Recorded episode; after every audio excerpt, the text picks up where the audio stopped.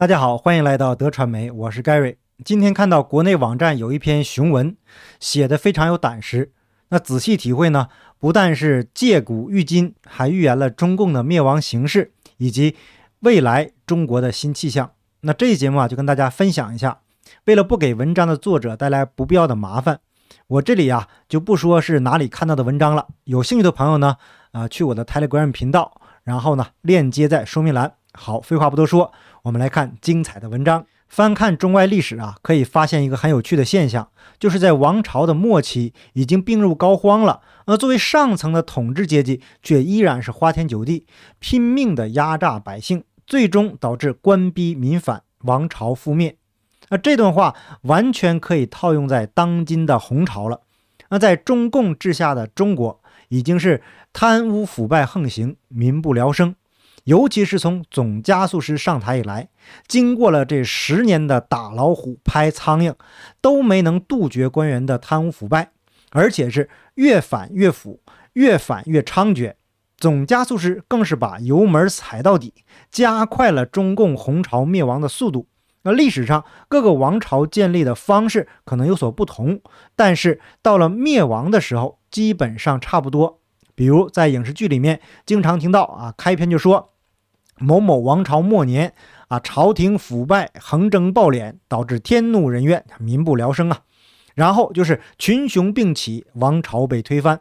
那至于这篇文章的作者是不是在借古喻今，能看懂的人啊，自然就看懂了；看不懂啊，那也没办法。咱们继续来看这篇文章。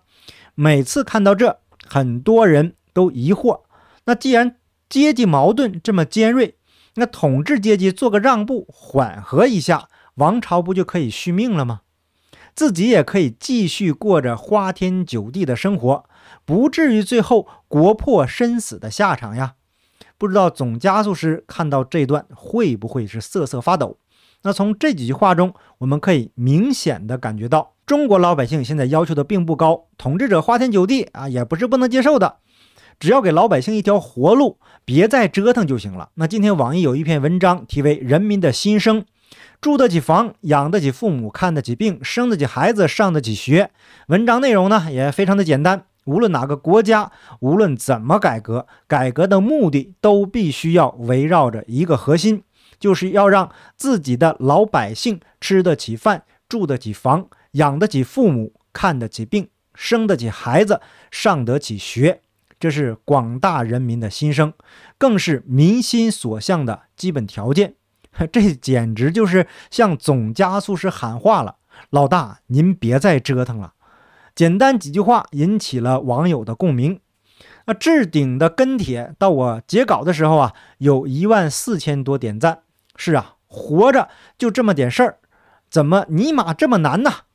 排在第二位的评论就更有意思了，说到底层人民的痛处了。这样的文章啊，出现在网易的热榜上。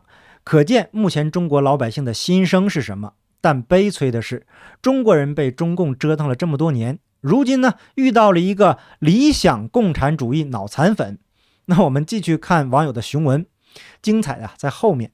应当说，统治阶层都受到良好的教育，吸收的也是社会上的精英阶层，不会不懂得舍弃一点短期利益，可以确保政权稳固。从而获得长期利益的道理吧，但结果却往往让人大跌眼镜。总有些看起来对王朝有利的变革最终夭折，大家眼看着王朝这个车轮向着覆灭的道路上飞驰而去，最终大家都完蛋了。作者这段话能读懂的都懂。金上外号小学生，二百斤总加速师。简单总结一下，大概有以下几点。统治阶级水平不行了，王侯将相宁有种乎？事实上，除了开国君主和能臣以外，很多人那只是平常的智商和能力。之所以他们看起来很威风、很厉害，那是权力包装的。放只猪在上面也是一样的。看到这句话呀，我差点笑喷了。那目前呢，在台上号称一尊的那位，不就是吗？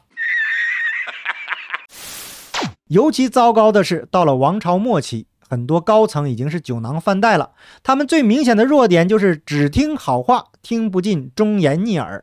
在人事任命上，就是任人唯亲。其实啊，那个时候王朝的形势就是逆淘汰了，忠臣良将被排挤，碌碌无为的官员却爬得飞快。我们总是说一个朝代已经无可救药了，就是其中一个很重要的表现。那作者描述王朝末年的各种乱象，在当今红朝已经是俱全了。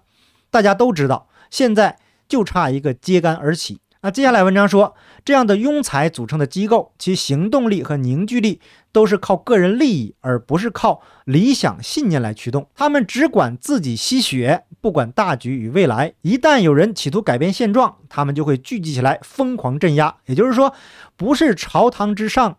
仅有的精英们不想让利于民，而是整个统治机构已经被饿狼裹挟了。一旦喂不饱饿狼，自己就会被撕得粉碎。于是妥协的结果就是来个修修补补，过一天是一天。其二，改革改不动，你想改，别人不想改，而且啊，改的阻力很大。别人的权利不一定比你小，反对势力也不一定比你小。这个时候需要改革者有很大的勇气和魄力，不过遗憾的是，大部分都是普通人，一般的人都会知难而退。少数愿意尝试的改革者，从中外的历史来看，下场大部分都不会好。一般来讲，人不会为了得到而去拼命，但是会因为失去而拼命。改革哪怕割一片肉，被损害的一方都会咬牙切齿。得利的一方，哪怕得到一块肉，支持力度也不一定有反对方的大。改革派没有足够的勇气和实力，往往是悲剧收场。民国时期，张静江搞土改，结果地主敢带人去把当地的支部的干部给杀了，嚣张成这样，土改自然无法完成。任何形式的改革都要触动已有的既得利益者的利益，一旦改革成功。自己个人甚至家族成员几代人积累的利益都会被打水漂，那即使能够得到保留，也早已严重缩水。人的本性就是贪得无厌的。那这里说的呀，就有点绝对了，不是所有的人都是贪得无厌的。同时呢，这也是作者文章的局限性所在。文章说，甚至为了追求利益，不惜做出杀人放火的勾当。断人钱财等于杀人父母，改革就是要把自己应该得到的钱财分给下面的人。谁敢提出来？难道不应该被千刀万剐？那以上这段文章就四个字就可以总结了：改革已死。那当今中国呀，大大小小的各种利益集团盘根错节，任何人触动利益集团都会粉身碎骨。大家都清楚，继续下去也不会有好结果，但是谁也没办法。普通人呢，只能现在自救了。咱们继续来看文章。至于国破家亡，笑话。路易十四的名言就是：在我死后，哪管洪水滔天，雪崩前，每一片雪花都觉得自己是无辜的，都觉得可以再下一些雪，因为他们一直觉得自己还行啊，总觉得还不是底。还在狂妄地认为下面可以忍，自己吃香的喝辣的，总是不那么愿意改变和牺牲。每个人都认为自己吃的那一口不是最后一口，所以啊，就是到了最后的关头，也不改贪婪的嘴脸。哪怕有些警醒者，也是不能正确认识危机何时到来，所以危机到来总是不能抵挡。大清就是最典型的例子，想变变不了了，最后把自己给拖死了。中国所有朝代都这样，那这句话的意味就更明显了。当今红朝也是逃脱不了这样的命运的，越到后期越僵化，然后把自己玩死。还有一点，当老百姓可以推翻政府的时候，政府对国家的掌控力已经变得很弱了。而如果改革，蒋介石曾经派他的儿子蒋经国赴上海进行金融整顿，然后呢，很多既得利益者。对蒋介石进行施压，强迫他放弃。最后，蒋介石没有办法，把蒋经国又叫回来了。自己不能对自己刮骨疗毒，对一个腐败至极的政权来说，哪怕最温和的改良，都是要他的命。我个人不清楚这样的文章是如何通过审核的。那最近总加速师是大会小会经常放狠话，什么刮骨疗毒啊，刀刃向内呀，正常人没事儿哪有这么跟自己过不去的呢？那看来呀，总加速师的狠话是喊给反对势力听的。其三，最后改到自己头上怎么办呢？到了王朝后期，利益盘根错节，你不是一个人在改革，那一个人的改革注定要失败。如果是一个团体，各种利益交织，每走一步都困难重重，最后改到自己头上也不足为奇。蒋经国上海打老虎，最后发现最大的老虎竟然是自己人，那怎么打呢？其次，人性是贪婪的，没有人愿意把自己的权利让出来。大家都觉得别人可以先牺牲。总的来讲，我自己家的基业是祖宗辛辛苦苦留下来的，凭啥先牺牲我呢？总加速师和红色家族今天的地位，也是他们上一代用枪杆子抢来的，所以他们经常这个自豪地说呀：“老子英雄儿好汉，要确保红色江山永不变色。”解放战争就是最典型的例子。国军的将领们当然知道。不精诚团结的下场是政权完蛋，但是你要是团结了，马上就会被别人出卖。那中共内部这样的例子啊，简直太多了。在过去的节目中呢，我们也讲了很多了。你想做点大事儿，没等行动呢，就被人出卖了。作者这里啊，用的是国军，可是换上共军，一点儿都不会有违和感。到了王朝的末期啊，经常是天灾人祸接踵而至。不但有内忧，还有外患，在两面夹击之下，王朝轰然倒地。但是有意思的是，虽然农民被压榨的最厉害，但是纵观历史，被农民起义直接干掉的政权却是屈指可数，更多的是被军阀混战出来的胜利者取代，要么是内部篡权，王朝终结。打个不恰当的比喻。农民起义是艾滋，被农民起义摧毁了统治秩序而引发的各种军阀割据混战、外族入侵、内部篡权等等，就是并发症。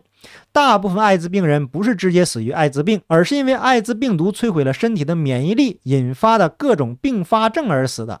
王朝倒塌后，在一片废墟之上，新的王朝建立，新朝出立，万象更新，事业蒸蒸日上。到了王朝后期，又逐渐懈怠下来，形成新的利益集团，又开始反对改革，如此周而复始。以上呢，就是文章的大部分内容。虽然表面上说的是中国历史上的王朝，而实际上借古喻今的意味，懂的都懂。